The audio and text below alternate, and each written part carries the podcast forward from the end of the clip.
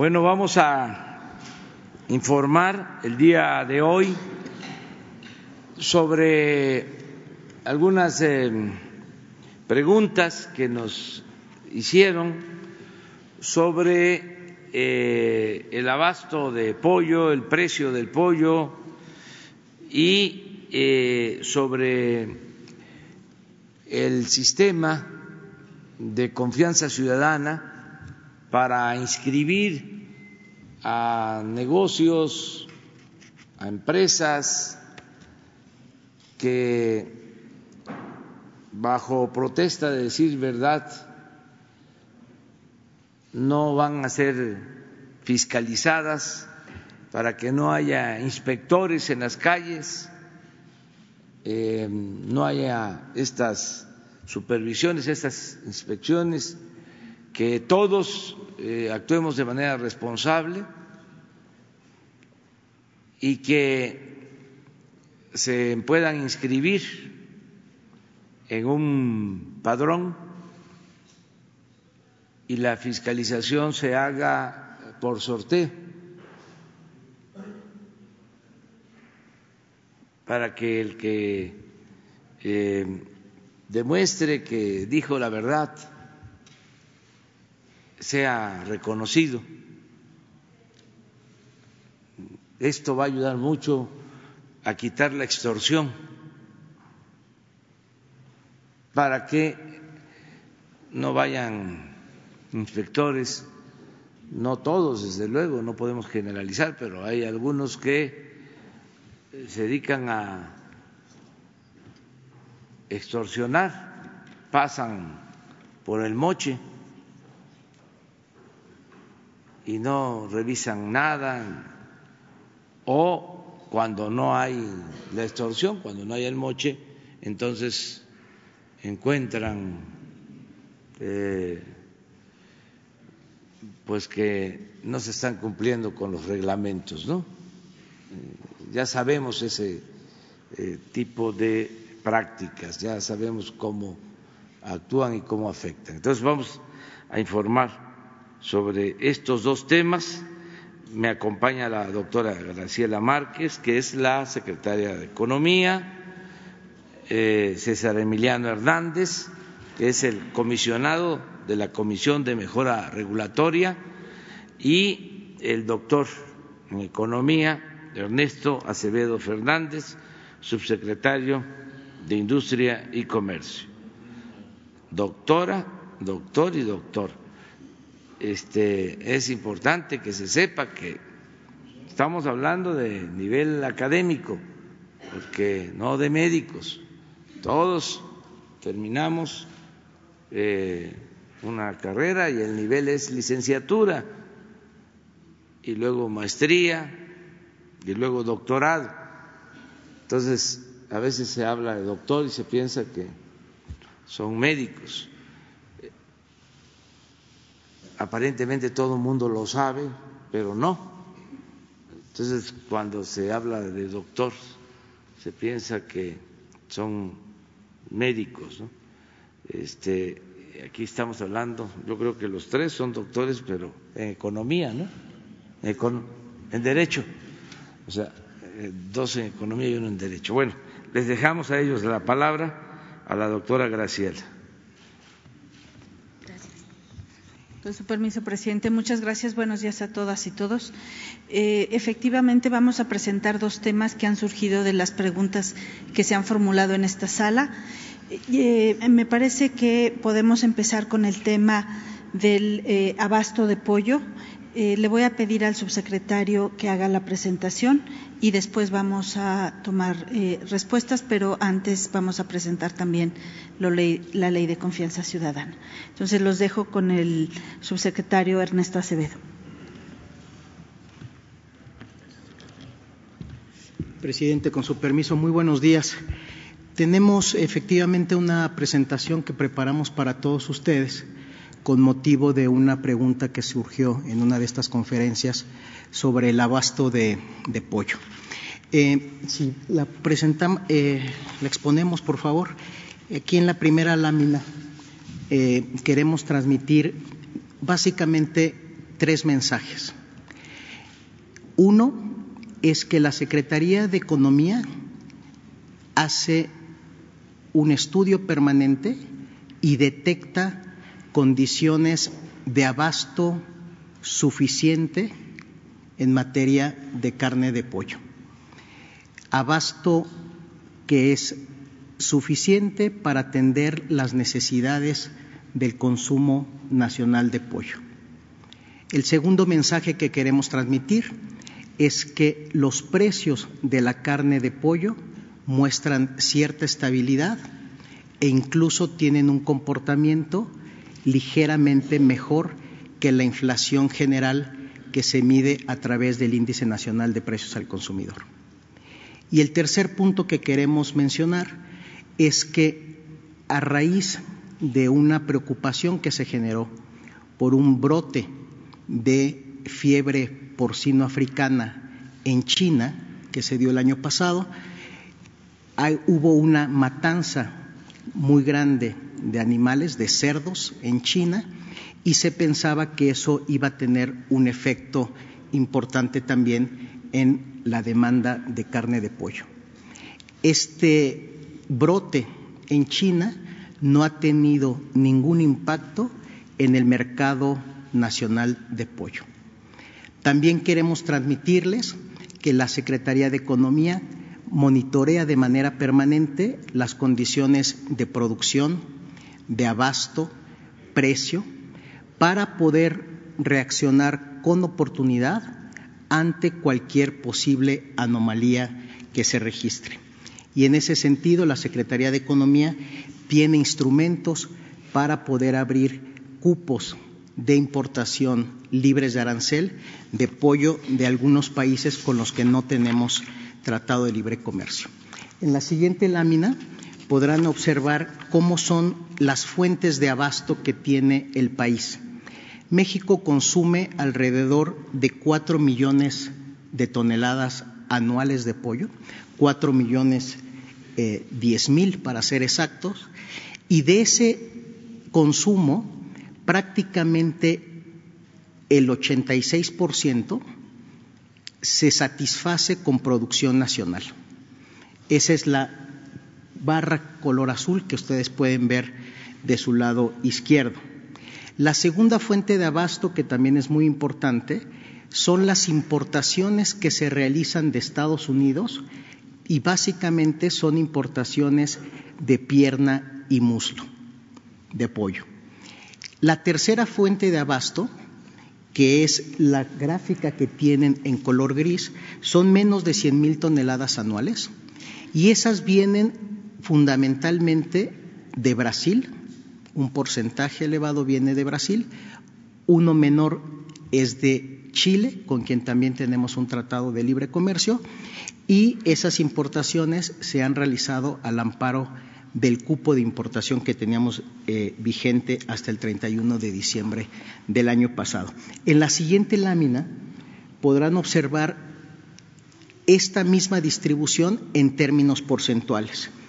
Quiero destacar que el consumo de pollo en México se abastece en un 86% con producción nacional, es decir, tenemos una capacidad para atender la mayor parte de las necesidades de pollo del país. 12% del consumo se abastece con importaciones de Estados Unidos y precisamente al amparo del Tratado de Libre Comercio, esas importaciones se realizan libres de arancel. Y el 2% restante, como les decía, fundamentalmente viene de Brasil y de Chile. Las importaciones de Brasil son fundamentalmente de pechuga de pollo y en un porcentaje menor de alas. Entonces, esto configura el abasto que tenemos para el consumo nacional. En la siguiente lámina tienen un cuadro donde pueden observar cómo son las variaciones del precio del pollo y de acuerdo con la información que reporta el INEGI, el Índice Nacional de Precios al Consumidor, tiene un componente específicamente sobre pollo y ahí podemos observar que en la primera quincena de enero de 2020, el precio del pollo disminuyó en 2.34% con respecto al cierre de 2019. Esta cifra también se puede, en términos anuales, el incremento en el precio del pollo es de 1.97%, es decir, primera quincena de 2020 con respecto a la primera quincena de 2019. Ambas cifras son mejores que las variaciones que ha tenido el Índice Nacional de Precios del Consumidor. Es decir, las variaciones en los precios del pollo son menores que las variaciones que tiene el índice general de precios al consumidor. El índice, eh, el INPC, en la primera quincena de este año tuvo una variación de 0.27% con respecto al cierre del año pasado y ese 0.27% se compara con el 2.34 que fue una disminución en el precio del petróleo, eh, perdón, en el precio del pollo. Eh, y también eh, tenemos una variación anual en el precio del pollo de 1.97 que se compara favorablemente con el incremento que tuvo el INPC general, que fue de 3.18%.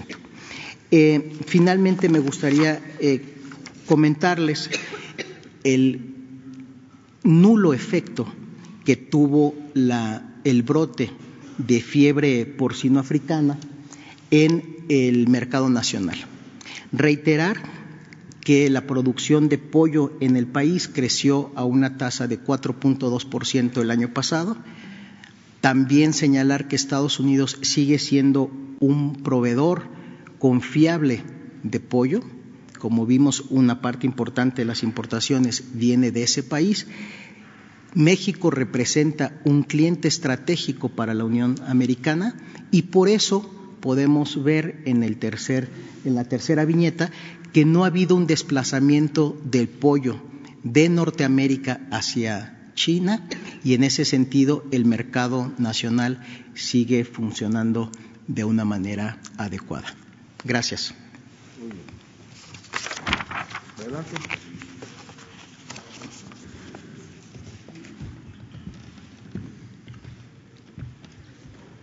Su permiso, señor presidente.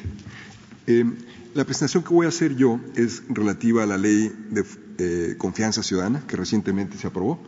Eh, la idea básica de la ley ya la ha expresado el señor presidente desde la época de transición y la idea es que al confiar en los ciudadanos nosotros estamos ayudando a construir una comunidad y a fortalecer la confianza que debe existir siempre entre ciudadanos y gobierno.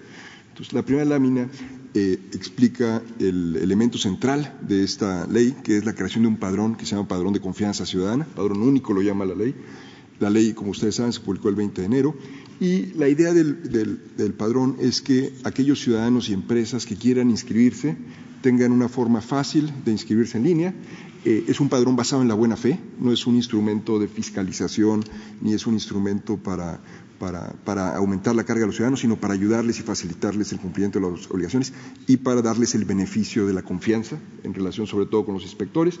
Eh, se complementa con un registro público de inspecciones e inspectores que se va a desplegar en paralelo al padrón para que la gente haya transparencia sobre quiénes son los inspectores, desde luego, salvo los que estén reservados por razones de seguridad, y para que haya transparencia de cuáles son las inspecciones que existen. Hoy día no existe este registro, se están creando de manera paralela y eh, a través de este sistema, el, padrón de confianza, se van a poder reportar cuando haya, eh, disculpe, gracias secretaria, eh, cuando haya,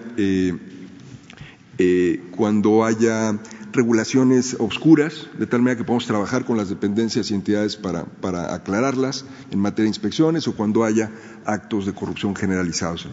Eh, el padrón, eh, esta es la pantalla este, de acceso, el padrón se va a habilitar el próximo 20 de febrero, ahorita estamos en, pruebas, es un formulario muy sencillo, eh, los campos obligatorios que están establecidos en la ley de confianza son básicamente el nombre, si es una empresa, su representante legal, su domicilio, su actividad.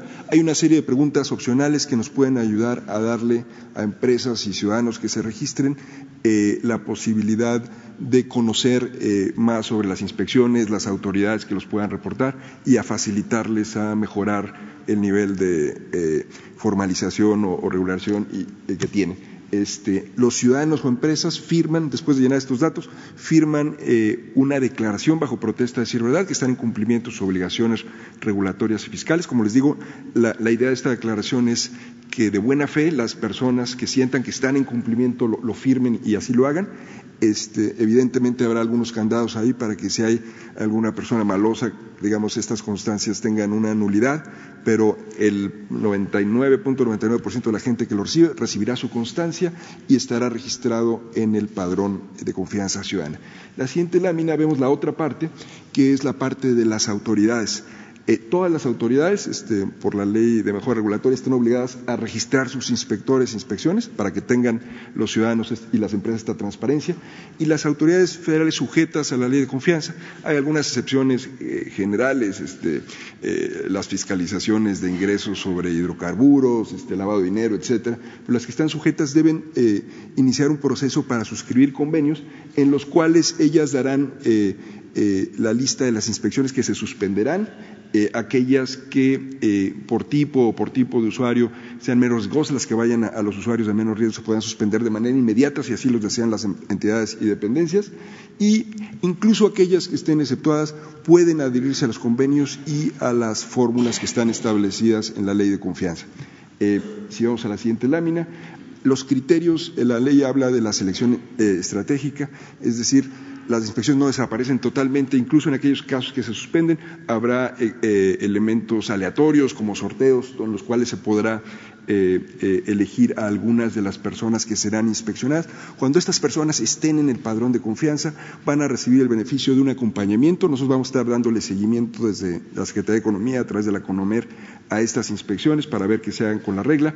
Eh, y en aquellos casos que estas personas inspeccionadas salgan bien de la inspección, además, como fue la idea del señor presidente cuando lo presentó, recibirán un reconocimiento del propio presidente de la República como, como este, eh, personas cumplidas de la regulación. Entonces, esta es básicamente la idea y los elementos principales de la ley. Con eso se materializa una propuesta que hizo el señor presidente desde la campaña y que pasó por las dos cámaras del Congreso y fue aprobada este, eh, y publicada el pasado 20 de enero. Bueno, este, en los dos temas que surgen de preguntas eh, que se hicieron días pasados, eh, podemos concluir, primero, eh, que no hay eh, problemas de abasto, de pollo, que tenemos garantizado. El abasto, que en este caso, como en otros, no hay aumentos de precios, porque no hay carestía esto es importante. Como hemos visto, en términos reales, ha disminuido el precio del pollo. Esto tiene que ver con el control también de los precios de gasolinas y de otros insumos. En este sentido vamos bien. Eh, sin eh, problema. Lo otro es muy importante, la ley, de, la ley de confianza ciudadana, porque hemos hablado de limpiar de corrupción y lo estamos haciendo de arriba hacia abajo. Pero mencionaba yo en una ocasión que si no tenemos corrupción arriba, puedo sacar. El pañuelito blanco, decir, no hay corrupción, arriba.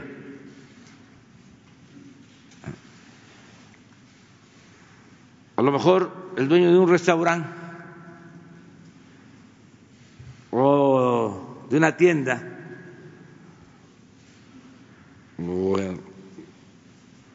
el maestro de un taller diga, pues eso no es cierto, porque aquí pasan cada mes, cada dos meses, y les tengo que dar un moche, les tengo que dar propina, hay sobornos. Entonces lo que dice el presidente pues es pura demagogia, porque yo no estoy viendo aquí que las cosas cambien. Claro, habría que aclarar de que abajo son mordidas y arriba son tarascadas. Y que es muy importante acabar con las tarascadas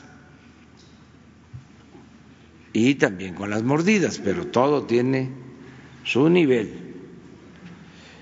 Eh, por eso esta ley, eh, vamos a seguir eh, informando, va a entrar en vigor este plan el 20 de febrero, se va a seguir dando información aquí sobre los números para la inscripción en el padrón, eh, se va a informar más sobre el formato y todos nos tienen que ayudar. Y desde luego es bajo protesta de decir verdad. Yo, eh, en uso de mis derechos, de mis facultades, eh, como mexicano íntegro, honesto, les que conozco la ley que regula mi establecimiento comercial, conozco las normas y cuento con todo lo que me solicitan para, si es un restaurante, vender alimentos sanos, tengo eh, extinguidores, eh, tengo salida de emergencia, eh, cumplo con todo. Y firman, se registran y ya no tienen por qué ser molestados. Ya vamos a ver qué hacemos con los inspectores. Hay muchas tareas, otras funciones que puedan cumplir. Y esto, al momento que se haga federal, eh, vamos a irlo promoviendo porque se pueden firmar convenios con estados y con municipios para que se aplique en toda la República. Ese es el plan que se tiene. Hay excepciones, eh, por lo pronto, que puede ser que en el mediano largo plazo ya no se requiera, como es el, eh, eh, como el caso de la verificación para las gasolineras o el gas. Ahí sí se va a mantener el sistema de eh, verificación. Pero si vemos que va mejorando, porque nos ayudan los concesionarios y que no hay alteraciones de precio, que todo el mundo se porta bien, se quita también la inspección en general. Entonces, eso es lo que queríamos exponerles y si les parece, abrimos para preguntas, respuestas. ¿Sí? ¿Sí? Y luego tú. ¿Sí? Buenos días, buenos días, señor secretario, buenos días, señor subsecretario. Gracias, señor presidente. Raúl Hernández del Barlovento, el concepto integral del comercio exterior. Eh, respecto a el cuestionamiento que yo hacía respecto a los cupos de apoyo y de la problemática que se planteaba en el documento Panorama Alimentario 2019 del FIRA, que es donde yo basé prácticamente todo el trabajo eh, periodístico y la investigación que hice en campo con, productores, incluso asistí a dos, eh, con dos productores en Querétaro. Em, lo que se habla, pues, es, eh, a mí me queda claro que la Secretaría hace su trabajo para garantizar el abasto de alimentos, eh, sobre todo cuando son prioritarios, como es el caso del pollo. Pero me queda la pregunta, eh, el senador Narro Céspedes, y no es nada personal con el senador, eh, propuso un punto de acuerdo para impedir la importación de pollo.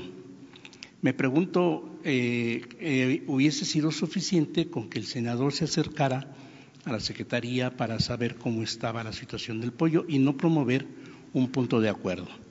El otro punto que a mí también me queda, me queda duda es eh, la función de COFESE, como lo había dicho la secretaria en octubre ante la pregunta de la compañera de Oro Sólido, de, que no había respuesta, no había un control respecto a esa gente, a esos empresarios que la misma secretaria calificó de oligopolios.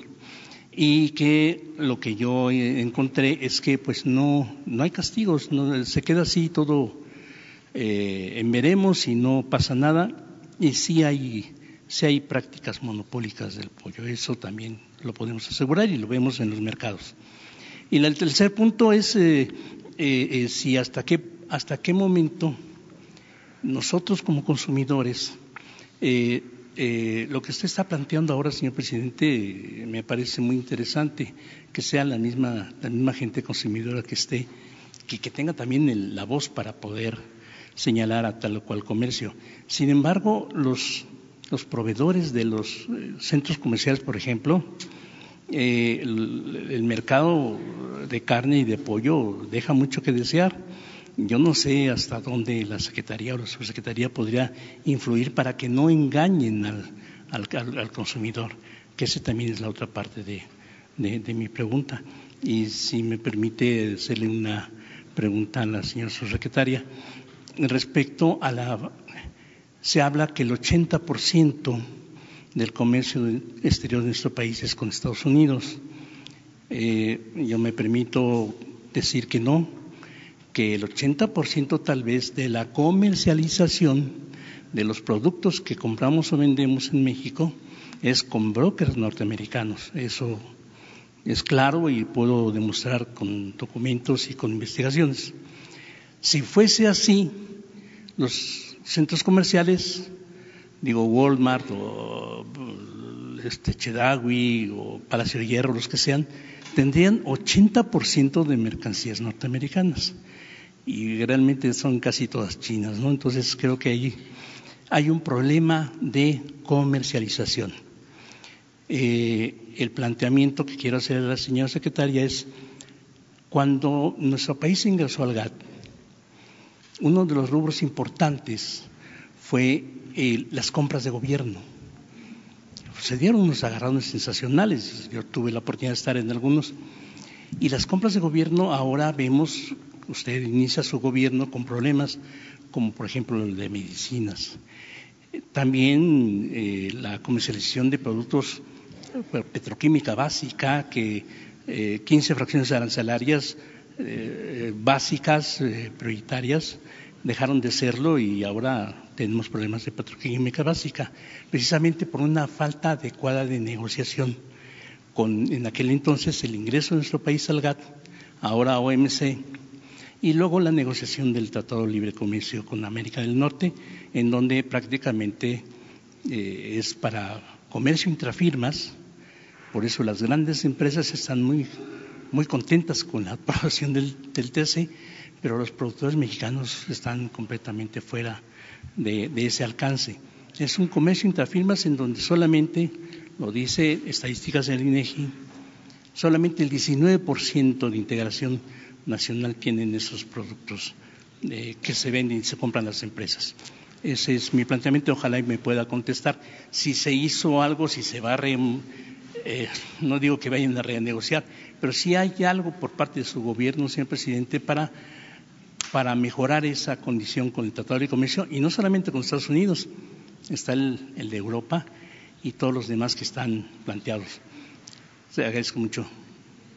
Bueno, yo este solo introduzco y le doy la palabra a la secretaria. Nada más eh, aprovecho para informar que ya se firmó ayer el tratado eh, lo firmó el presidente Donald Trump. Esto es un avance importante. Consideramos que esto ayuda a la economía de los tres países y eh, en el caso de México nos va a apoyar mucho para que sigan llegando inversiones, para que se sigan ampliando empresas, se sigan creando nuevas empresas, se generen empleos, mejoren los salarios y haya bienestar. Estamos hablando de tener acceso al principal mercado del mundo, que lo que producimos en México pueda venderse, pueda exportarse a Estados Unidos y a Canadá. Esto hace muy atractivo a México para eh, que puedan llegar nuevas inversiones, como se está eh, reflejando como no hemos tenido problemas en la relación con Estados Unidos, la relación económica, comercial, solo aquel incidente, llamémosle de esa manera, de junio del año pasado, que se resolvió bien. Eh, ha habido una relación de respeto mutuo entre el gobierno de Estados Unidos y el gobierno de México. Entonces, eso eh, eh, es un buen eh, pronóstico para la economía de nuestro país. Acerca del planteamiento que nos haces sobre política exterior en lo relacionado al comercio, eh, aquí la secretaria de Economía. Muchas gracias. A ver, eh, está el, comercio exterior mexicano no solamente incluye bienes de consumo final, que son los que usualmente encontramos nosotros en, los, eh, en las tiendas departamentales, en las tiendas de autoservicio, muy buena parte de ese, comercio de importación tiene que ver con los insumos para producir otros productos. Algunos de estos van al mercado nacional y otros van a la exportación. Es por eso que muchas de las, importaciones que hacemos de los Estados Unidos no las vemos en los anaqueles de los, eh, eh, autoservicios porque en realidad forman parte de la cadena productiva de las empresas. E, en ellos se incluiría maquinaria, se incluiría equipo, pero también bienes intermedios. Es por eso que las cifras de comercio exterior sí nos están reflejando esa concentración del mercado. No solamente eso, sino lo podemos también eh, cotejar con lo que ocurre con las cifras de los propios, del propio Estados Unidos. Eh, lo mismo eh, podemos decir en términos de, cómo del lado de las exportaciones también sigue siendo nuestro principal mercado. Ahora, puede ser que alguna parte de lo que sí encontramos en las eh, en los anaqueles de las tiendas de autoservicio tiene un origen distinto a Estados Unidos, aun cuando también lo encontramos ahí, pues prácticamente de todo el mundo, porque México es una economía muy abierta. Eh, y ahí lo que estamos observando es que tenemos nosotros un déficit muy importante con países como China, porque está reflejando esa compra de bienes finales, de bienes de consumo pero la mayor parte de nuestro comercio sí que está concentrada y tiene origen productivo, no solo comercial, sino productivo en los Estados Unidos. Y en cuanto a qué está haciendo la Secretaría de Economía para eh, ver estos flujos de comercio y ver cómo eh, se toman en cuenta eh, los temas de compras públicas, que efectivamente se incorporó en el Telecan. Eh, estamos eh, trabajando de cerca con la Oficialía Mayor de Hacienda para garantizar efectivamente que se cumplan. hay un decreto que publicó el secretario Herrera hace unos meses, donde la Secretaría de Economía tiene opinión sobre eh, las compras porque justamente vigilamos que se cumplan los compromisos internacionales que tenemos, no solamente en relación eh, de compras públicas, sino también que nos interesa que en esas compras públicas participen, tengan una participación cuando haya posibilidad de las pequeñas y medianas empresas. Entonces, trabajamos de cerca con la respuesta sería, en síntesis, eh, que trabajamos de cerca con la Secretaría de, em, de Hacienda y Crédito Público a través de la Oficialía Mayor, que es la encargada de este programa de consolidación de eh, compras.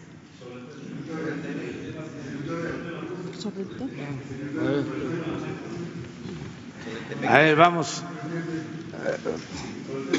Es que ya tiene el, el micrófono.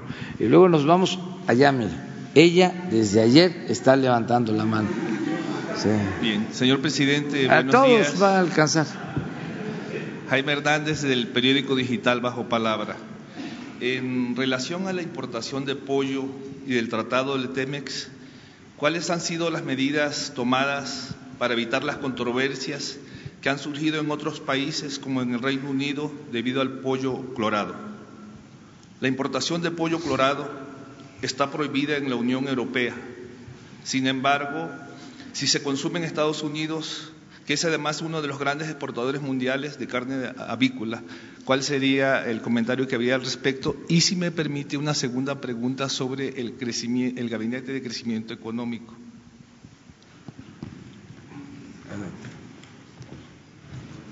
Con permiso, presidente.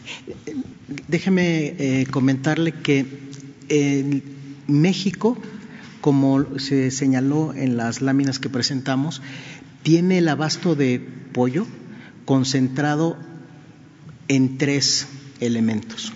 El primero es en la producción nacional de pollo.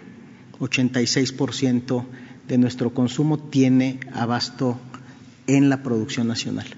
El segundo elemento que comentamos son las importaciones de pollo de Estados Unidos que esas importaciones se realizan a México libres de arancel en virtud del Telecan y ahora también en virtud del Temec. La otra parte de las importaciones viene fundamentalmente de Brasil y una pequeña parte de Chile. Las importaciones que se realizan tienen que pasar por una inspección fito y zoosanitaria que está a cargo de Senacica. Senacica certifica las plantas, eh, toda la cadena de producción de los países de donde viene el pollo. En este sentido, eh, no tengo elementos para decirle qué está pasando con el pollo en Europa, porque es una fuente de abasto que no está presente en México. Eh, pero lo que sí le podemos garantizar es que Senacica, a cargo de SADER, tiene un estricto control sobre las cuestiones sanitarias para garantizar la inocuidad de las importaciones, no solamente de pollo, sino de cualquier producto agrícola o pecuario. Eh, siendo el objetivo primordial del Gabinete de Crecimiento Económico y el beneficio de 50 millones de personas en niveles de progresas mediante la creación de empleos, ¿existe alguna prioridad de implementación estratégica para los 137 proyectos de infraestructura? ¿Cómo serán priorizados por región, por nivel de inversión privada requerida, etc.? ¿Tiene algún comentario al respecto, señor presidente? Sí, este, informar, aunque ya se dio a conocer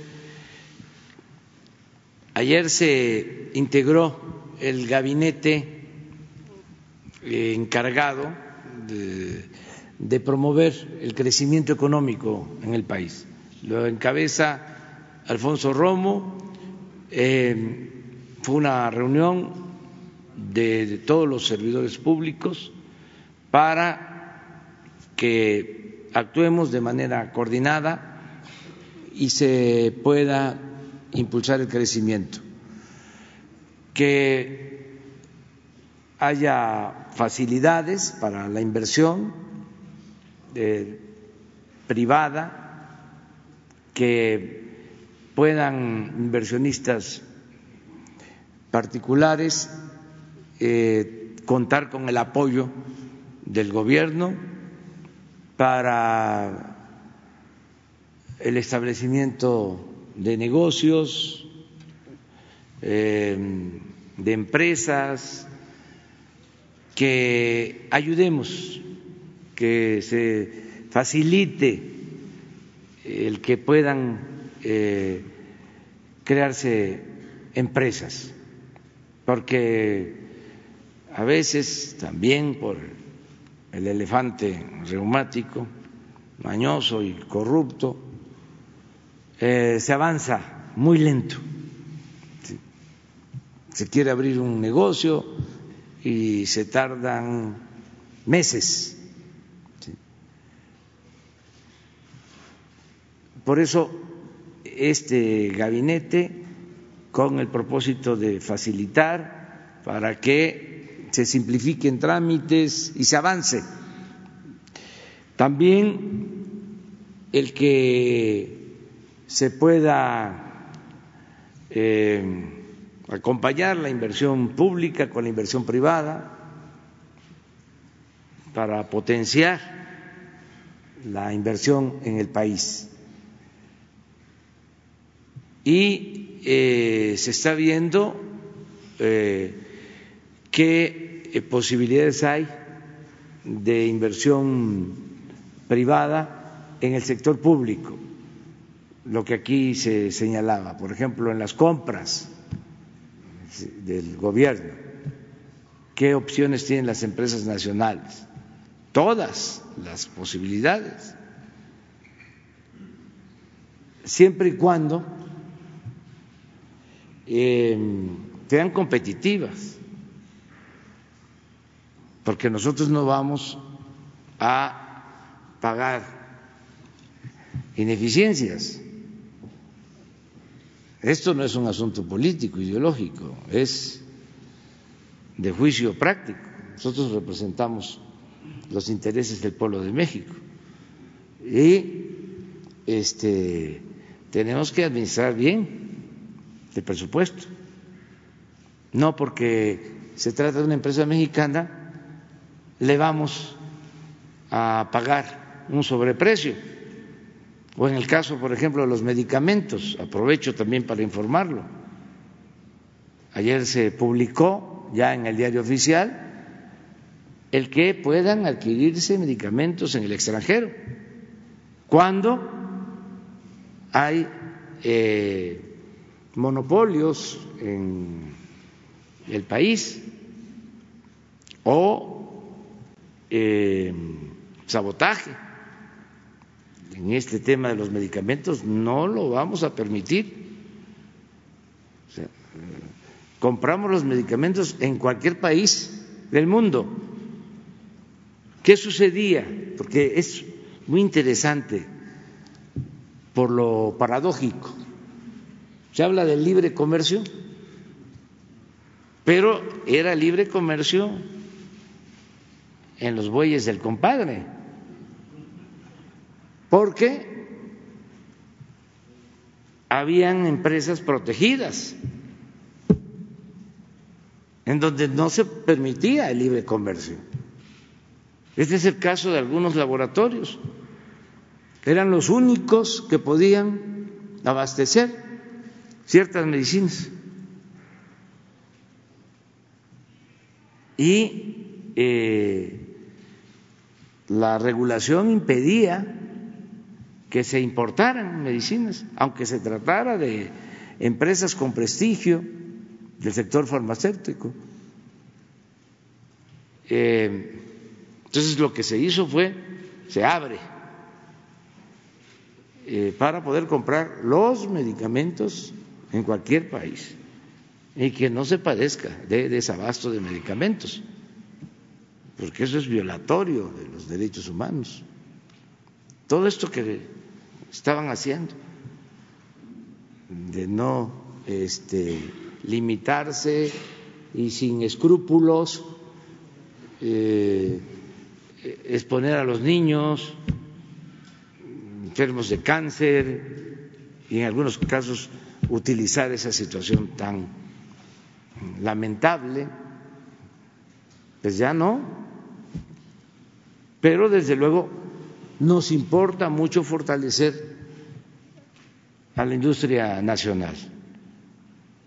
Para eso fue eh, la creación de este gabinete y hay, repito, muchas posibilidades de inversión en el sector energético, en el campo, en eh, lo que tiene que ver con las actividades pecuarias, el comercio, las compras de gobierno. O sea, hay muchas eh, posibilidades y nos estamos poniendo eh, de acuerdo con la iniciativa privada. ¿Por qué Alfonso Romo es el coordinador de este gabinete de crecimiento? Bueno, porque es el jefe de la oficina de la presidencia y además tiene muy buena relación con el sector privado, con las organizaciones de eh, el sector privado, que también dicho sea de paso, han estado cooperando, ayudando, eh, tenemos algunas diferencias a veces, pero hay diálogo permanente y hay eh, un afán de cooperación de todas las organizaciones del sector empresarial, sea el Consejo Coordinador Empresarial, sean las cámaras, eh, con todos los representantes llevamos muy buena relación. Yo tengo incluso que agradecerles porque han actuado eh, en un plan de apoyo, de cooperación, de poner por delante siempre el interés general, el interés de la nación. Eh, nos ayudaron mucho en la firma del Tratado de Libre Comercio, eh, en todas las negociaciones que se llevaron a cabo desde el año pasado hasta ahora, siempre eh, participaron mm, representantes del sector empresarial mexicano. Entonces, estos proyectos van a aplicarse en lo energético, en comunicaciones, en actividades productivas.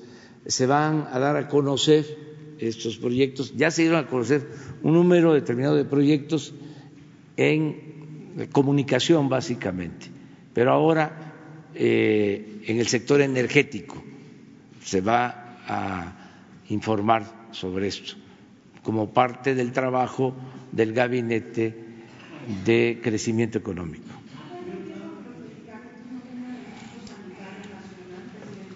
Ya se este, resolvió precisamente en la ley para que este, sean medicamentos eh, con registro de instituciones de salud acreditadas mundialmente.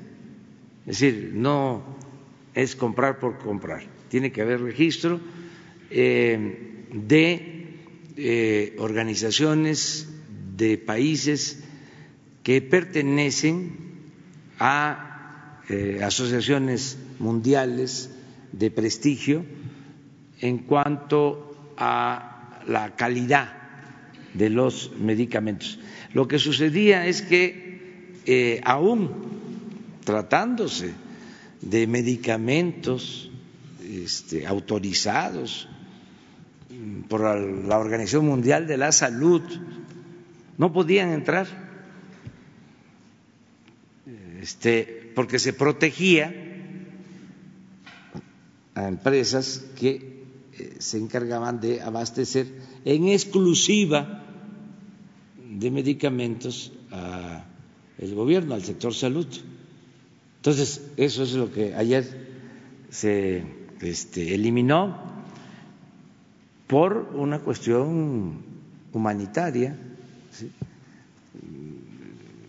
Se van a seguir haciendo las subastas, este, las licitaciones, pero no vamos a permitir chantajes eh, cuando se trata de estos asuntos. Bueno,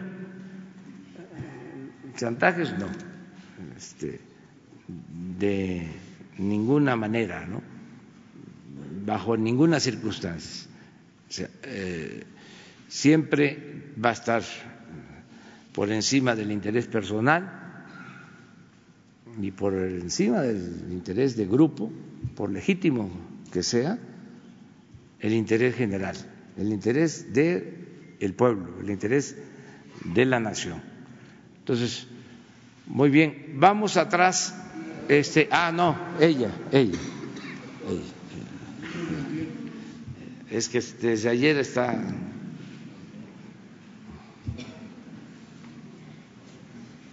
Buen día, presidente Andrés Manuel López Obrador. Mi nombre es Dalirio Oropesa, soy del medio de comunicación piedepágina.mx. Eh, eh, traigo dos preguntas de dos diferentes temas, si me permite.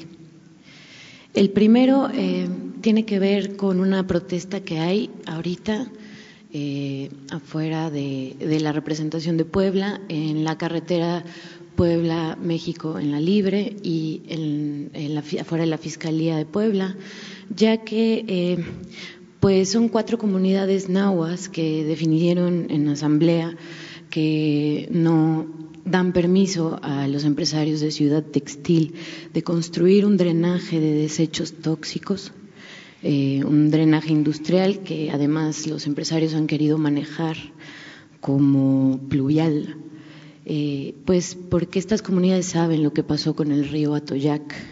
Pie de página ha dado seguimiento, ha visto cómo eh, las maquinarias, los ingenieros van acompañados de policía estatal e incluso la Guardia Nacional se ha presentado en este caso, eh, pues para garantizar más bien el derecho a los empresarios. Sin embargo, estas comunidades nahuas del municipio de Juan Cebonilla ya han pues decidido bajo usos y costumbres en diversas ocasiones que no quieren este proyecto para su comunidad y sobre todo para el río Metlapanapa, que es en donde desembocaría eh, pues todo este drenaje industrial. Incluso eh, pues no nada más ha habido represión, sino que hubo un caso de encarcelamiento injusto del eh, defensor de, la comunidad del defensor del territorio Miguel López Vega, al cual liberaron ayer, pero pues eh, durante esta semana pasada eh, lo, lo, detuvieron justo después de que fue a entregar una acta de asamblea en donde la comunidad determinó tener un sistema político de usos y costumbres ante los constantes atropellos que han sufrido por querer imponer este proyecto. Entonces eh, fue entregar esta, acta de asamblea y justo después de salir de, la, eh, de, la, dirección de gobierno de Puebla lo, lo, aprendieron, estuvo casi una semana detenido en un penal. Eh, con diversas irregularidades en su detención. Ayer lo liberaron, sin embargo, las comunidades dicen, pues, pues no, no hay un paso atrás, ¿va? Eh, por defender su río y pues eh, cómo, su gobierno puede garantizar, en coordinación con, el gobierno del Estado de Puebla, pues que estos, eh, estos pueblos nahuas ejerzan su derecho al medio ambiente, a la libre determinación de los pueblos y a defender de manera legítima lo que les pertenece, su territorio. Y esta sería la primera. Bueno, pues este, aquí tiene que eh, intervenir el gobernador. Yo celebro que hayan dejado en libertad a este dirigente. Eh, tengo información mm, porque es un tema que se está tratando en las redes sociales y se hablaba de que era el primer, me llamó la atención eso, el primer preso político de la 4T. Entonces, celebro que ya no tengamos presos políticos de la 4T. con tantos atropellos no amerita cancelar. No, no, no, no, este desde luego que sí, no termino. Lo que pasa es que quiero decirte que me llamó la atención eso, ¿no? El primer preso político de la 4T. Entonces, si ya lo liberaron, lo celebro, porque yo no quiero tener, o sea, no queremos nosotros que haya presos políticos. Cero eh, presos políticos, cero tortura, eh, cero masacres. Reitero entonces la pregunta, presidente. Entonces, que el gobernador atienda este asunto por lo que corresponde a nosotros, que le tenemos confianza al gobernador de Puebla, a Miguel Barbosa, por lo que corresponde a nosotros, le voy a pedir al secretario de Medio Ambiente eh, pues que atienda esto de inmediato. A partir de hoy, este, va a estar ahí eh, el secretario del, de Medio Ambiente. Sí, porque con, tantas, con tantos atropellos no ha sido nada más la entrada de maquinaria sin permiso, no ha sido, o sea, no, no han presentado ninguna manifestación de impacto ambiental, ningún permiso, ni de Conagua, ni de Semarnat. No conviene la cancelación de este proyecto ante tantos atropellos, ya ve que hasta le adjudicaron Por eso, el primer que vaya político. El secretario de Medio Ambiente, Víctor Manuel Toledo, y que nos presente un informe. Yo le tengo confianza a él, que es un hombre eh, recto, íntegro, honesto, ambientalista, además experto, ese sí experto, ¿eh?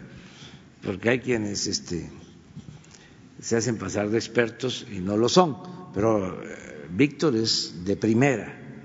Y lo más importante, es una gente honesta, incapaz de este, permitir un abuso o algo que afecte a una comunidad. Eh, creo que de esa manera podemos atenderlo. Le voy también a pedir al eh, coordinador, director mm, nacional de pueblos indígenas, Adelfo Regino, que vaya también a los dos de esta ¿Tu segunda pregunta? Claro. Es de otro tema que desde pie de página hemos dado seguimiento desde hace ya varios años. Y pues bueno, voy a hacerle un pequeño recordatorio de algo que usted dijo el 31 de enero pasado aquí en este mismo espacio junto con Alejandro Encinas. Eh, sobre pues cómo acompañar la labor de búsqueda de personas desaparecidas. Eh, usted dijo al respecto de una brigada que hubo en Guerrero. Eh, lo que dijo fue que tenemos 71 prioridades en el gobierno y la número uno es la búsqueda de desaparecidos. No se va a escatimar en recursos y estoy satisfecho porque quienes están atendiendo esta tarea son personas de primera. Alejandro Encinas va personalmente a Guerrero, entonces están encontrando las cosas, ahora más porque hay recursos para eso.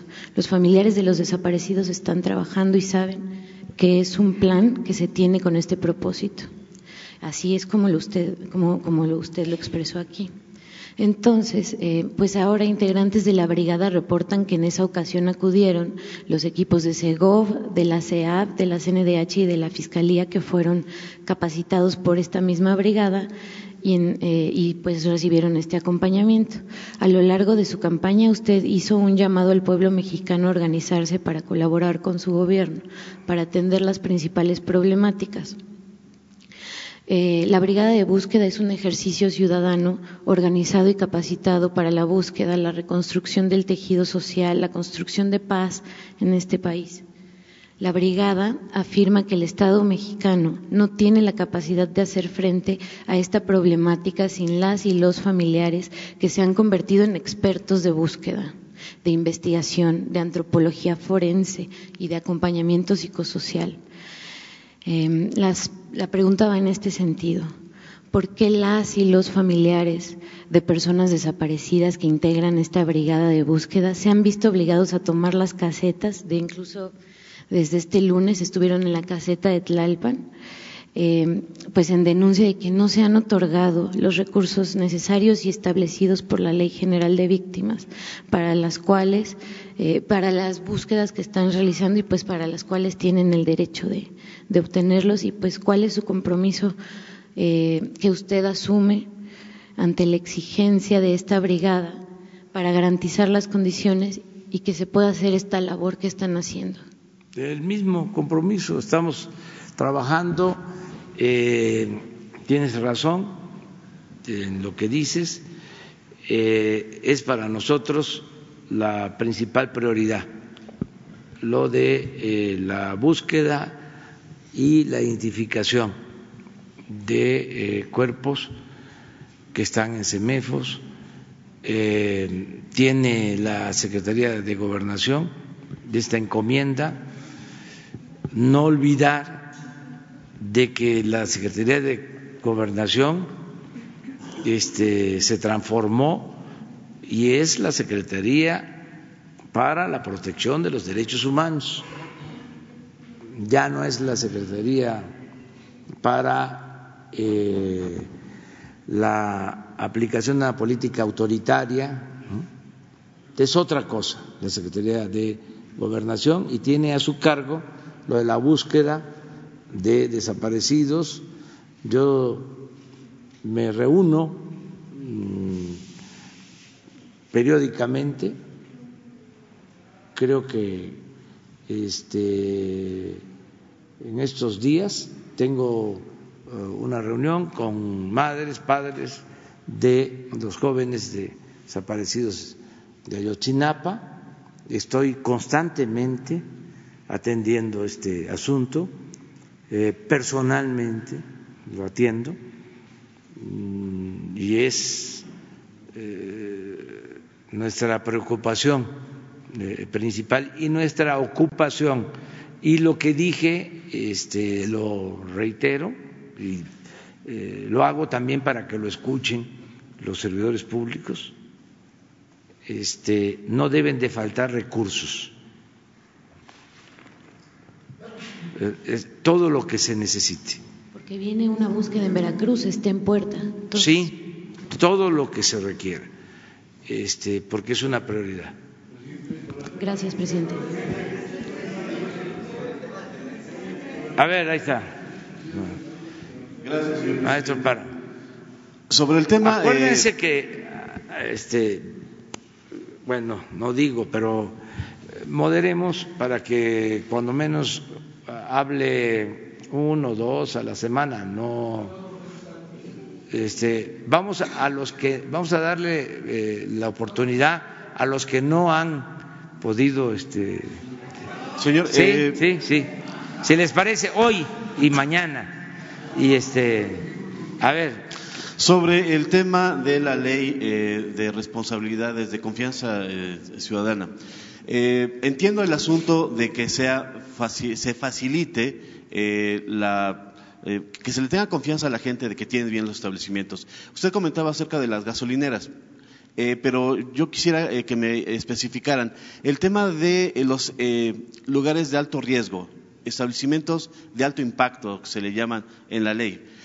ahí hemos tenido casos en donde, por cuestiones de protección civil, ha habido tragedias. Entonces, en esos casos, eh, señor presidente, ¿cómo se va a verificar? ¿Se le va a tener solamente la confianza al establecimiento de que sí tiene las salidas de emergencia, que tiene los extintores, que tiene el programa de protección civil? Porque una cosa es una tienda, pero otra cosa es un lugar de alto impacto y no es el mismo riesgo que se vive. Esa es una de mis, mis, dos preguntas. Pues tú hablas de lo que establece la ley y sí hay este, excepciones. Eh, a ver, ¿por qué no lo explicas, de favor? O sea, eh, qué bueno que ahora leíste, pero es exactamente lo que tú dices. O sea, tú preguntas y te respondiste, pero... Pero se necesita la fuente A ver, oficial, sí, presidente. Sí, la ley prevé una serie de secciones este, y la forma en que se va a operar, digamos, la suspensión de expensiones y a cuáles se les va a dar el beneficio, se va a realizar convenio por convenio con cada una de las dependencias y entidades. Entonces, eh, cada una de las dependencias tiene claro cuáles son aquellos aspectos donde hay un bien superior que exige que se mantengan las inspecciones y cuáles son los casos de bajo riesgo en los cuales se va a dar este beneficio. Entonces, lo vamos a estar este, desarrollando en el curso de las siguientes semanas, dependencia por dependencia, y se va a ir informando, como señor el señor presidente, en los casos específicos donde estén las excepciones que, se, que meriten. Y, desde luego, con el curso del tiempo, se va a ir ajustando el sistema de la mano con las dependencias y entidades para que cuando ya no sea necesario que se realicen cierto tipo de actos, se puedan este, eh, eh, evitar este, las inspecciones de manera eh, sostenida. Pero entonces se va a ir desplegando con la sensibilidad de cada una de las áreas, de dónde están aquellos puntos donde sí es necesario que se mantengan, y con el espíritu del, que señaló el presidente desde que la iniciativa, de quitarle la carga de las inspecciones a aquellos eh, negocios que realmente no ameritan tener este tipo de actos y, y- y sufrir el hostigamiento de inspectores.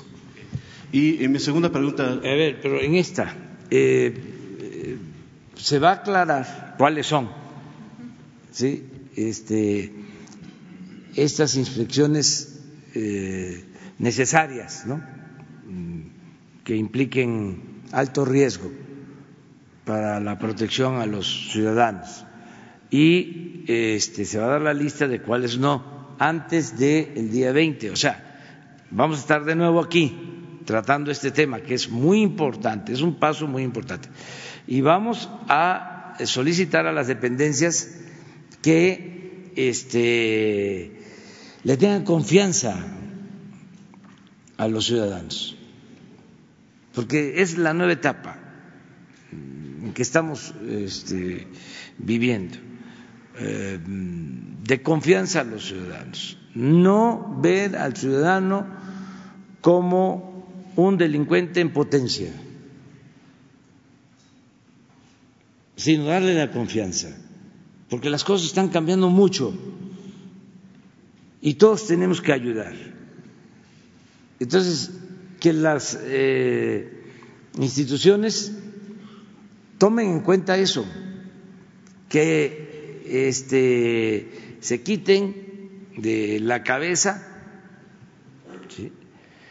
eh, el afán persecutorio, eh, autoritario, el considerar de que los seres humanos son malos y este, no actúan con responsabilidad y que por eso hace falta una instancia superior que regule, que vigile, que castigue.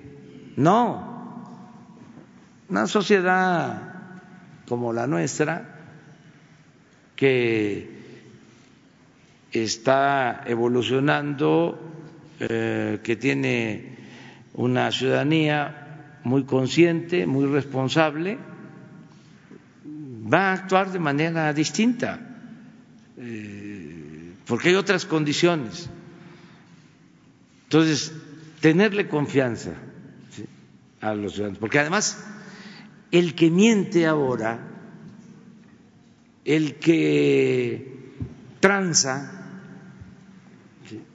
eh, el corrupto, eh, es estigmatizado. Ya no hay el ambiente de antes, que hasta se les celebraba un tiempo en donde no todos, pero habían padres que les decían a los hijos, estudia para que cuando seas grande seas como don fulano, un reverendo ladrón. Entonces ya no, ahora es estudia y este, pórtate bien para que cuando seas grande seas un hombre, una mujer respetada, digna, por tu integridad, por tu honestidad, por tus principios. sea, no premiar la corrupción, o sea, este, al contrario, estigmatizarla. Entonces, imagínense eh, la satisfacción tan grande de un comerciante, de el dueño de un establecimiento eh, mercantil, de algún negocio que se le entregue aquí, que los vamos a este, reconocer, se le entregue su certificado de que se hizo una inspección, inspección, salieron este, en una rifa, una insaculación, para decirlo técnicamente, y fueron inspeccionados y cumplieron que lo que manifestaron este, era la realidad. Entonces se les reconoce como buenos ciudadanos. Eso vale muchísimo más que eh, dinero o que bienes materiales.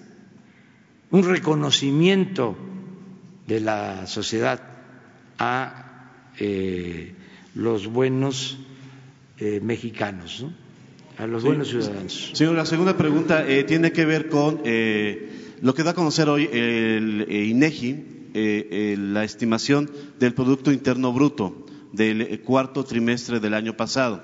Hay una reducción, hay un decrecimiento del Producto Interno Bruto del país. Eh, del trimestre de 2019 contra el último trimestre de 2018 de menos 0.3%. Eh, y hay actividades que se han reducido, por ejemplo, la actividad secundaria, que son comercios, servicios, en 1.5%. Eh, ¿Cuál es su consideración acerca de eso, presidente? Usted ya nos ha comentado que le interesan otros datos, otro, otro, nivel de la economía. Tengo otros datos. Sin embargo, eh, el dato oficial de la economía de, que da a conocer el INEGI es que el país está decreciendo. Sí, este, ya se esperaba Em, pero están cambiando eh, los eh, parámetros para medir si tenemos bienestar en México, en nuestra sociedad. Y como tengo otros datos, puedo decirles que hay bienestar. Este, puede ser que no se tenga crecimiento, pero hay desarrollo y hay bienestar, que son distintos. Acuérdense que estos eh, parámetros los eh, establecieron, ya existían, desde luego, pero los eh, volvieron como la base, como el fundamento para medir eh, el desarrollo durante el periodo neoliberal. Y a mí no me importan mucho, porque, repito, crecer eh, puede significar que haya más dinero en unas cuantas manos.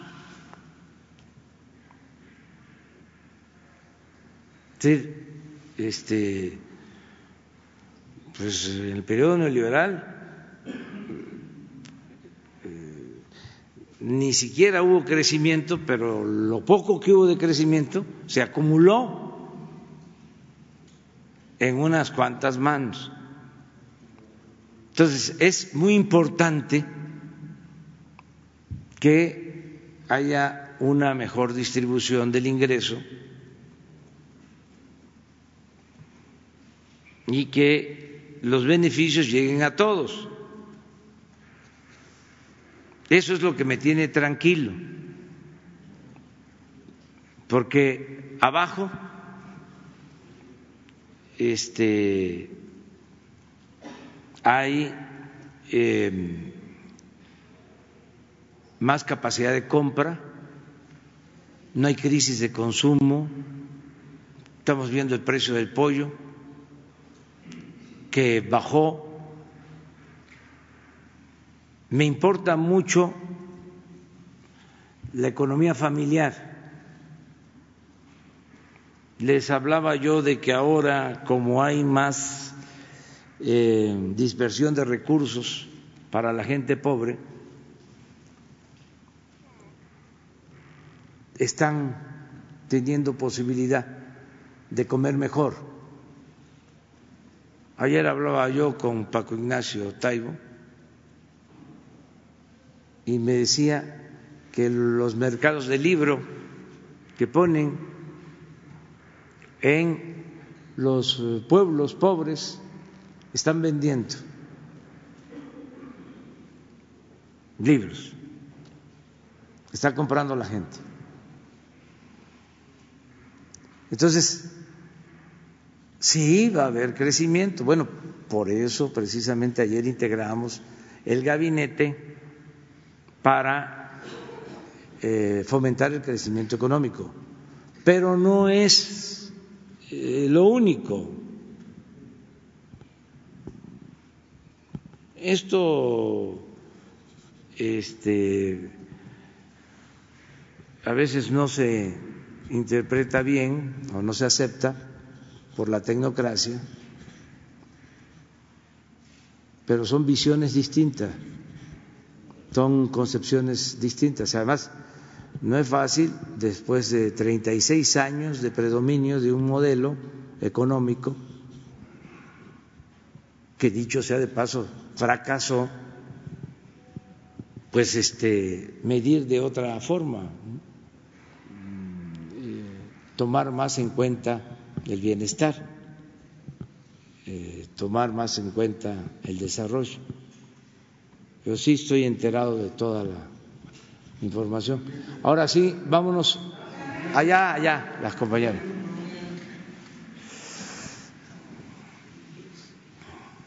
Tú también, sí. Presidente, eh, buenos días. Eh, me gustaría que eh, nos compartiera su opinión sobre los hechos ocurridos ayer en la Ciudad de México.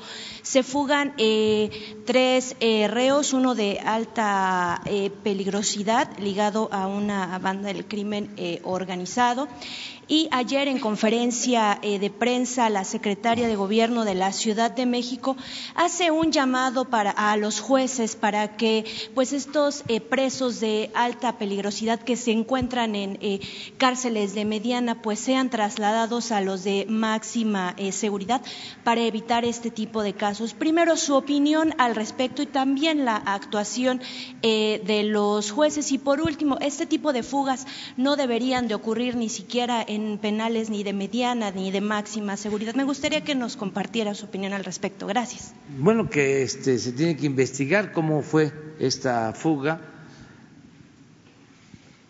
Tuvo que eh, haber complicidad de custodios, de los encargados del reclusorio.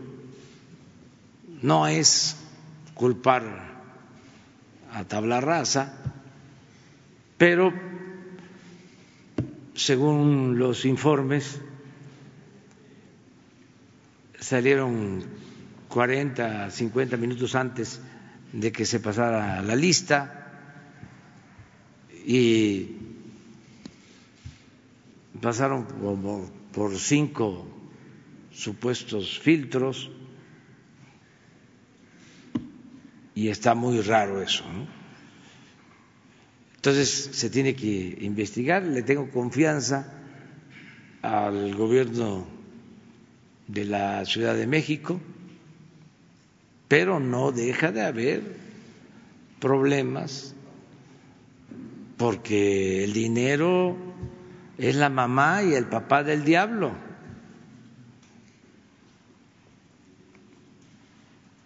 Entonces, eh, se tiene que este, hacer la investigación, evitar que esto siga sucediendo y también ver lo de los amparos,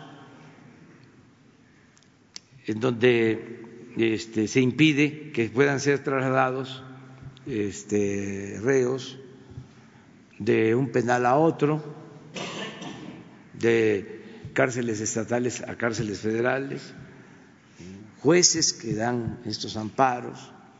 También esto va a cambiar, ya eh, son otras las condiciones. Ahora eh, el Poder Judicial, eh, la Suprema Corte, el Consejo de la Judicatura está atendiendo este asunto. Repito, le tengo mucha confianza al presidente de la Suprema Corte de Justicia a los eh, ministros, a los consejeros de la judicatura. Se está eh, limpiando, pero volvemos también a lo mismo. Eh, es arriba, falta, falta ir limpiando de corrupción gobierno, de arriba para abajo, como se barren las escaleras. la ventaja es que arriba no se permite la corrupción, no hay complicidades, no hay relaciones de componendas o de complicidades, pero hace falta todavía mucho. Es que estaba tomado el gobierno por completo. El principal problema de México fue por mucho tiempo la corrupción. Repito, nada dañó más a México que la deshonestidad de los gobernantes. Entonces, es un proceso y yo espero que se investigue, que se castigue a los responsables y que se vea lo de los amparos. Yo creo que la eh, Consejería de la Judicatura va a tener a atender este asunto. Hay lugares en donde hay cientos de amparos en ese este, sentido que no quieren que los muevan este, de las cárceles porque ahí o dominan adentro o tienen comunicación afuera, eh, todo esto lo tenemos que ir resolviendo. A ver, por favor. buenos días, señor presidente. Muchas gracias por la oportunidad. Mi nombre es Alejandro Vázquez y vengo del estado de Wisconsin, de los Estados Unidos, del periódico Noticias. Tenía muchas preguntas, pero le voy a hacer nada más una que creo que es la más importante para todos los mexicanos que vivimos en los Estados Unidos y a quien usted eh, o los ha llamado, nos ha llamado los héroes vivientes. La gran preocupación de los mexicanos en los Estados Unidos, que es el mayor grupo migratorio de todo el mundo en la Unión Americana, reclama el poder tener sus papeles para poder vivir en paz, señor presidente. Nunca he sabido que algún gobierno de México intervenga con el presidente de los Estados Unidos para ver alguna solución a este problema migratorio que tanto afecta a quienes vivimos allá. Entonces yo quisiera saber si usted estaría dispuesto o que usted le dijera a los mexicanos que vivimos en los Estados Unidos, si usted estaría dispuesto a platicar con el presidente Trump para que se vea alguna alternativa de solución para arreglar papeles a quienes viven en los Estados Unidos. Eso es lo único. Muchísimas gracias. Sí, es muy buena tu pregunta. Nosotros eh, no hemos iniciado todavía eh, esta gestión, pero lo vamos a hacer en su momento. Estamos ahora eh, atendiendo dos asuntos, esto para información de nuestros paisanos. Primero, limpiar de corrupción a México y que eh, haya oportunidades de trabajo en nuestro país, para que no tengan que irse a buscar la vida a Estados Unidos los mexicanos, que la migración sea opcional no forzada. que el que quiera irse lo haga por gusto, en ejercicio de su libertad, no por necesidad. Mi sueño que quiero convertir en realidad es que ya no salgan mexicanos a trabajar a Estados Unidos, que este, sea distinto, que cambie la correlación de fuerza, es decir, que nos tengan que eh, pedir, lo digo respetuosamente, que vayan los mexicanos a trabajar eh, en condiciones de legalidad. Eh, si desarrollamos la economía nacional, si este, desarrollamos todo el potencial que tiene México, sus recursos naturales, sus grandes riquezas, incluida la capacidad creativa de su pueblo, vamos a lograr convertir en realidad este, este sueño. En eso estamos, básicamente, ¿no? Decirle a los, a los eh, paisanos. Y lo otro que nos llevó tiempo fue lo del tratado, porque es parte también de lo primero el que tengamos acceso al mercado estadounidense va a significar que eh, haya empleos en México. Y nos llevó tiempo y no fue fácil. Yo aquí quiero ahora este, decir, recordar, de que eh, inicialmente en el tratado se buscaba eh, incluir el tema energético. Y ese eh, fue un asunto que no eh, este, entró en la negociación, porque el petróleo es del pueblo, es de la nación y no puede eh, quedar comprometido, no puede eh, enajenarse. Eh, había un anexo en el proyecto del tratado voluminoso sobre el tema energético y logramos con eh, argumentos que se eliminara.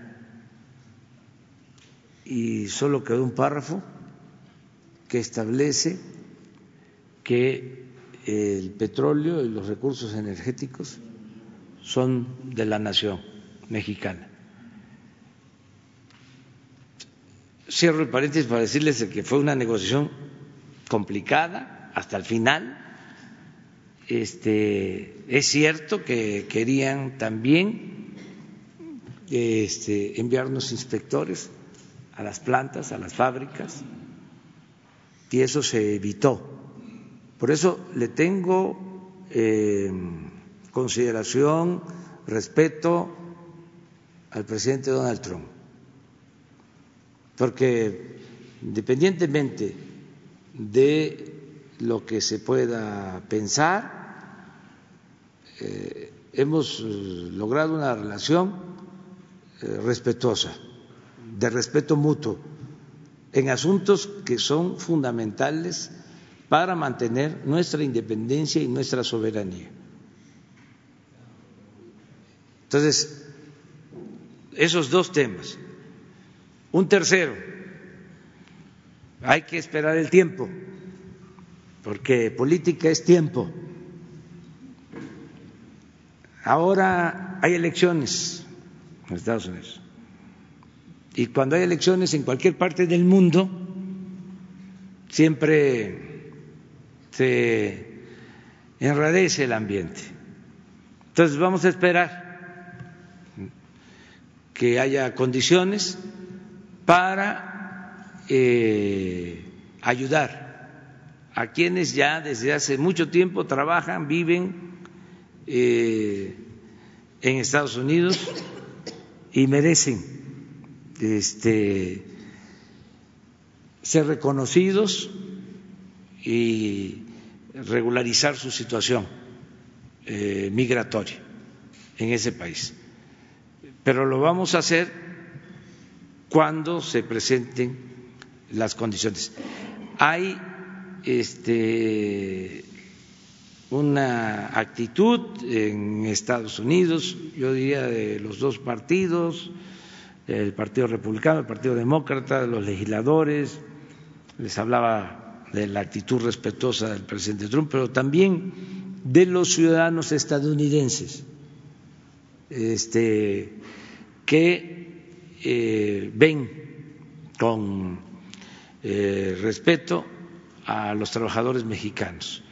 Este, no hay eh, esto que se quiso este, fomentar en un tiempo que afortunadamente ha este, disminuido de promover una actitud antimexicana, xenofóbica, eh, racista, eh, de maltrato, porque los ciudadanos eh, estadounidenses también este, son amigos del pueblo de México. Entonces, estamos trabajando en ese sentido.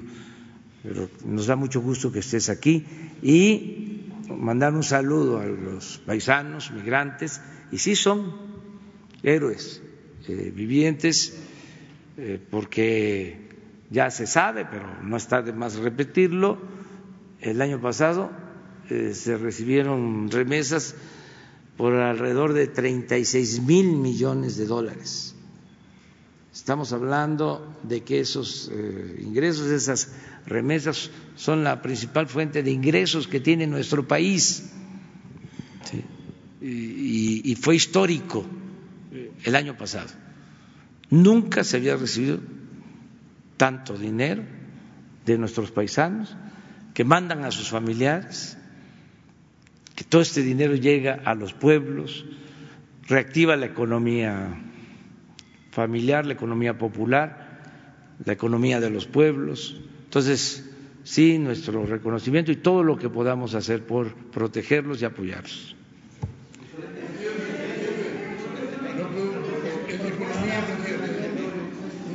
Hay, una, hay un desayuno con los este, senadores, sí.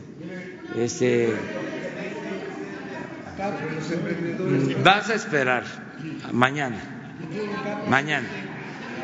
Dos, la compañera y, y, ya, ya, ustedes dos, ya, porque no, no, no han preguntado ustedes. Exacto. Gracias, presidente. Buenos días. Mañana.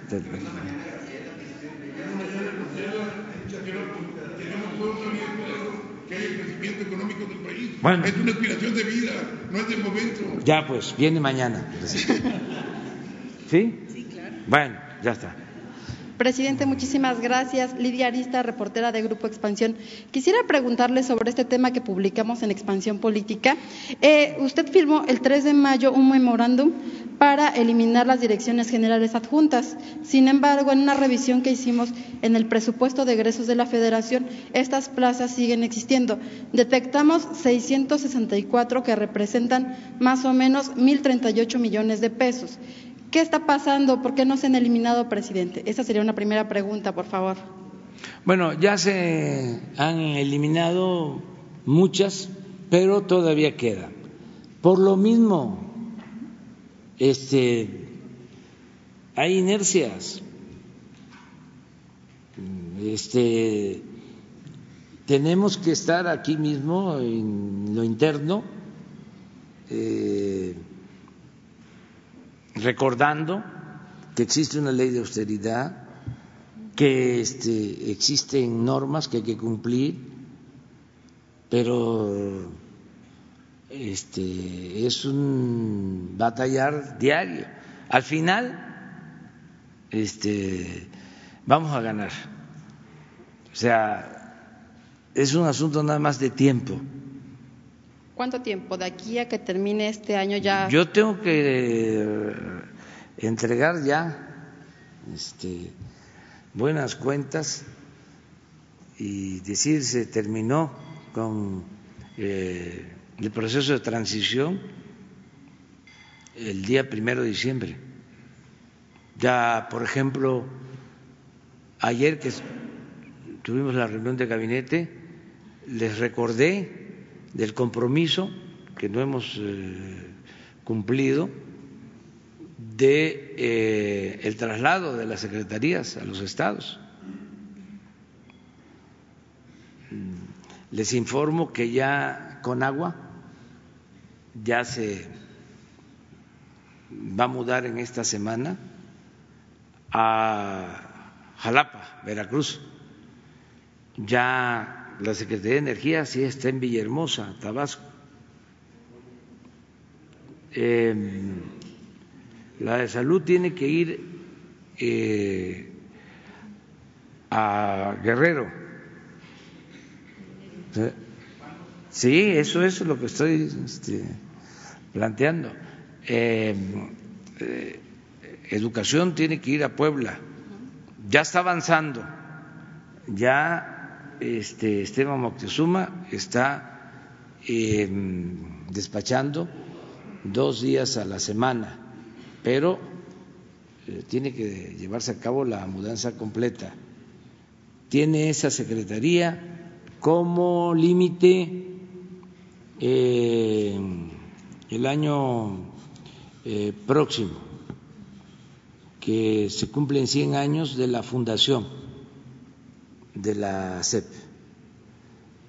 y coincide con la conmemoración de la independencia de México, los 200 años de independencia de México. Y ese edificio tan bello este, de la Secretaría de Educación se va a convertir en un museo del muralismo y va a tener otras actividades. También aquí les adelanto de que el 21 va a ser un año de conmemoración de nuestra independencia. Este, ya se va a presentar el programa. Sí, no, no, no, no, pues todo es un proceso, poco a poco. Este, se les va a explicar, pero nosotros tenemos que este, conmemorar nuestra independencia, los 200 años y eh, todo lo que significa eh, el México independiente, el México soberano. Pero esto es parte. Entonces, la Secretaría de Educación tiene hasta el año próximo, nada más. Y así otras secretarías. Lo mismo en esta pregunta que tú haces, ¿no? Aquí lo está escuchando ya la secretaria de la Función Pública y seguramente va a tomar en cuenta el reportaje que hicieron ustedes, la investigación que ustedes hicieron, para ver dónde están esas secretarías adjuntas. Sí, entonces. Exactamente, es de las secretarías que tiene más direcciones adjuntas, presidente. Entonces, el compromiso sería que para de aquí al 1 de diciembre de 2020 ya no, habrá direcciones adjuntas y también la mudanza que de las secretarías a los estados quede. Sí, pero no, no, es así no para el día primero de diciembre. Vamos a tener ya varias. Eso sí nos va a llevar más tiempo, pero se va a cumplir el compromiso. Ahora, presidente, me gustaría preguntarle, por favor, está por iniciar el periodo de ordinario de sesiones. ¿Ya pensó o ya tiene contemplado enviar una iniciativa preferente? Si tengo que enviar una iniciativa preferente. ¿Cuál va a ser? Sería la de elevar a rango constitucional el derecho a la pensión de adultos mayores, a personas con discapacidad y el derecho de estudiantes pobres a recibir una beca. ¿Pero sí va a ser preferente?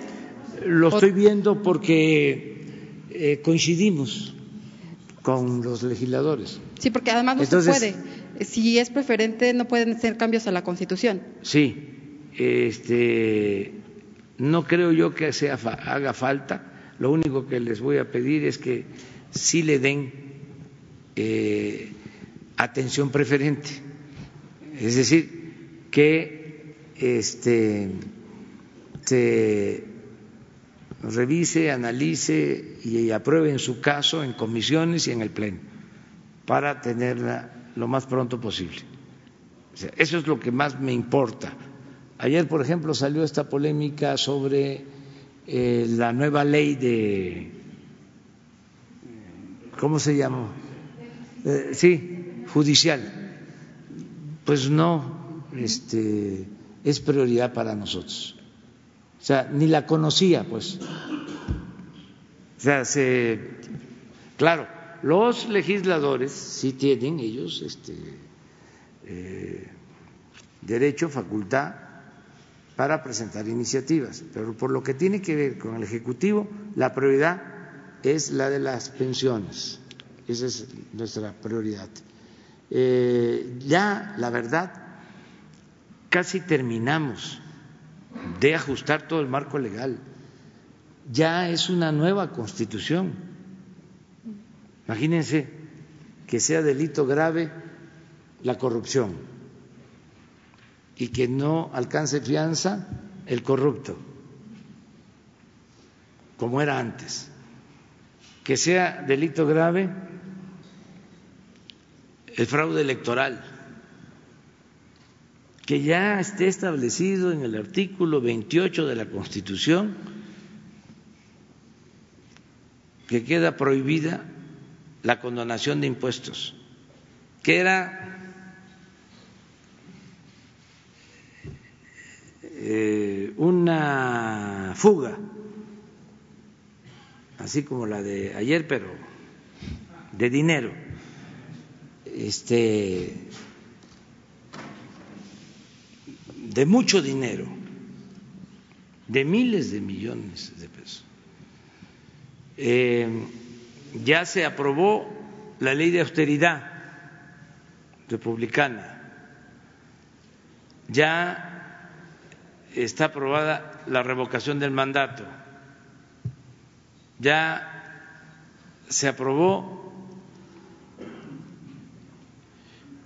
el quitar los privilegios para que el presidente pueda ser juzgado por corrupción y otros delitos. La consulta ciudadana, lo de eh, la confiscación de bienes este, y el instituto para devolverle al pueblo lo robado. Ya todo eso es un gran avance. Ahora lo que falta es la reforma a los códigos, para que eso no quede eh, como principios, porque hay muchas cosas en la Constitución.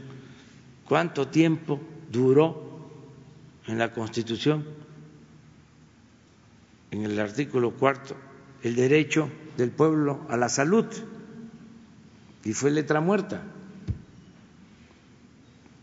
Existía desde hace 25 años el derecho y los mexicanos, la mayoría de los mexicanos no tenía garantizada la eh, atención médica y los medicamentos eh, gratuitos.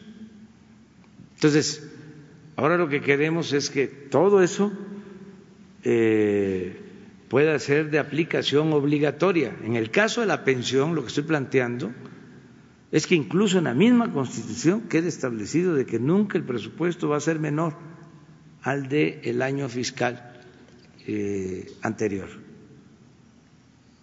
para que siempre se garantice eh, en el presupuesto el financiamiento para la pensión con carácter obligatorio. Es un derecho de todos los mexicanos. Ok, por último, presidente, esta semana el consejero electoral Ciro Murayama decía que por triquiñuelas este, su partido, el partido que usted fundó y sus aliados tienen una sobrerepresentación en la Cámara de Diputados, en el Poder Legislativo. ¿Qué responde a esto, por favor? Nada, no, no, no. no este,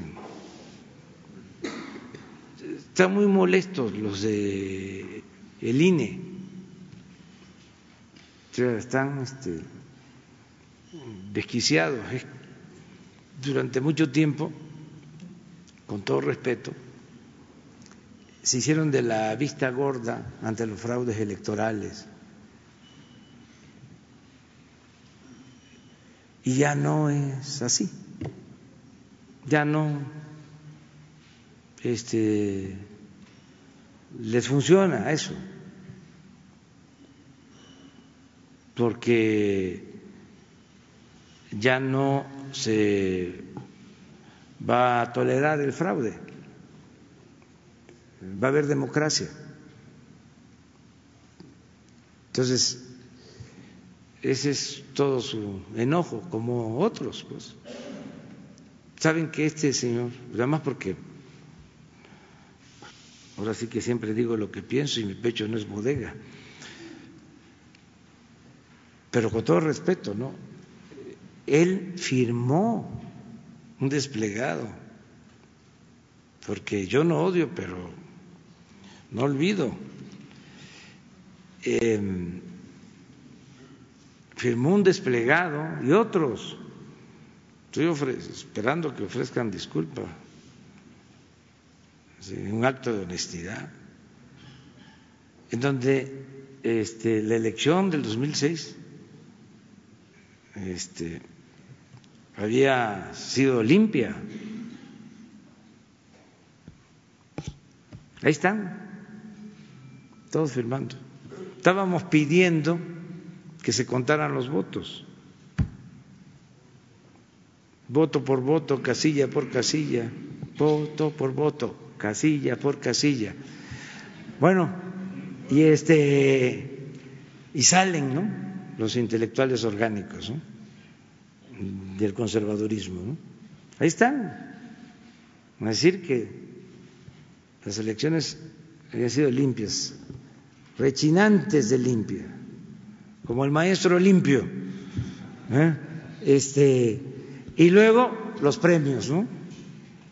A consejero del, del IFE. De ¿Mande? Lo que dicen que se construyó una mayoría artificial, porque Morena tuvo alrededor del 40% de votación para diputados y después sumaron, lo que, lo que dicen es que eh, Morena tuvo alrededor de 40% de votación de diputados y esos fueron los que se le asignaron y después construyeron una mayoría artificial sumando diputados de otras bancadas y eso no es un fiel reflejo de lo que manifestó el ciudadano en las urnas. Ese es el argumento con fundamento incluso constitucional, presidente. Sí, pero lo hubiese dicho en su momento y hubiese protestado, así como sacó el manifiesto ese en el 2006, hubiese sacado un manifiesto, más siendo autoridad electoral. ¿Cómo ahora viene con eso? No, no, no, no, no, este yo les recomendaría que se serenen y también que no nos confundan, porque eso es lo que calienta. Todo esto puede hacer pensar de que yo estuve ahí maniobrando para tener una mayoría este, en el Congreso. Cuando este, la gente votó porque se aplicara una transformación en México y sabía, porque el pueblo es sabio,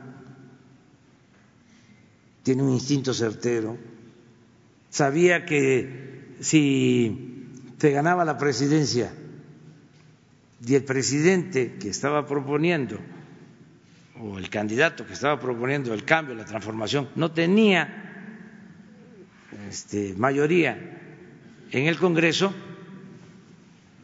iba a ser rehén, no iba a poder hacer nada. Todas estas reformas a la Constitución, ¿ustedes creen que se iban a, a este, aprobar? El que se convirtiera en delito grave la corrupción si ellos, este, ese bloque había reformado el Código Penal en 1994 para que la corrupción no se considerara delito grave, ni modo que este, iban a cambiar este, de parecer o sus jefes les iban a permitir que votaran libremente. Entonces, la gente eh, decidió apoyarnos este, y yo le agradezco mucho eh, esa confianza, por eso no le vamos a fallar al pueblo, no vamos a traicionar esa confianza. Peña dio 145 reformas, Calderón 110 reformas, Ernesto Cedillo 177 reformas y Miguel de la Madrid 66 reformas a la Constitución, presidente. Sí. Este, nos vemos mañana. No, sí. Este, no, mañana ya quedamos y viene Graciela para que sigamos. Muy lamentable este hecho, este eh, doloroso, lamentable y eh, es pues parte de lo que nos lleva a aplicarnos cada vez más para garantizar la paz y la tranquilidad en el país.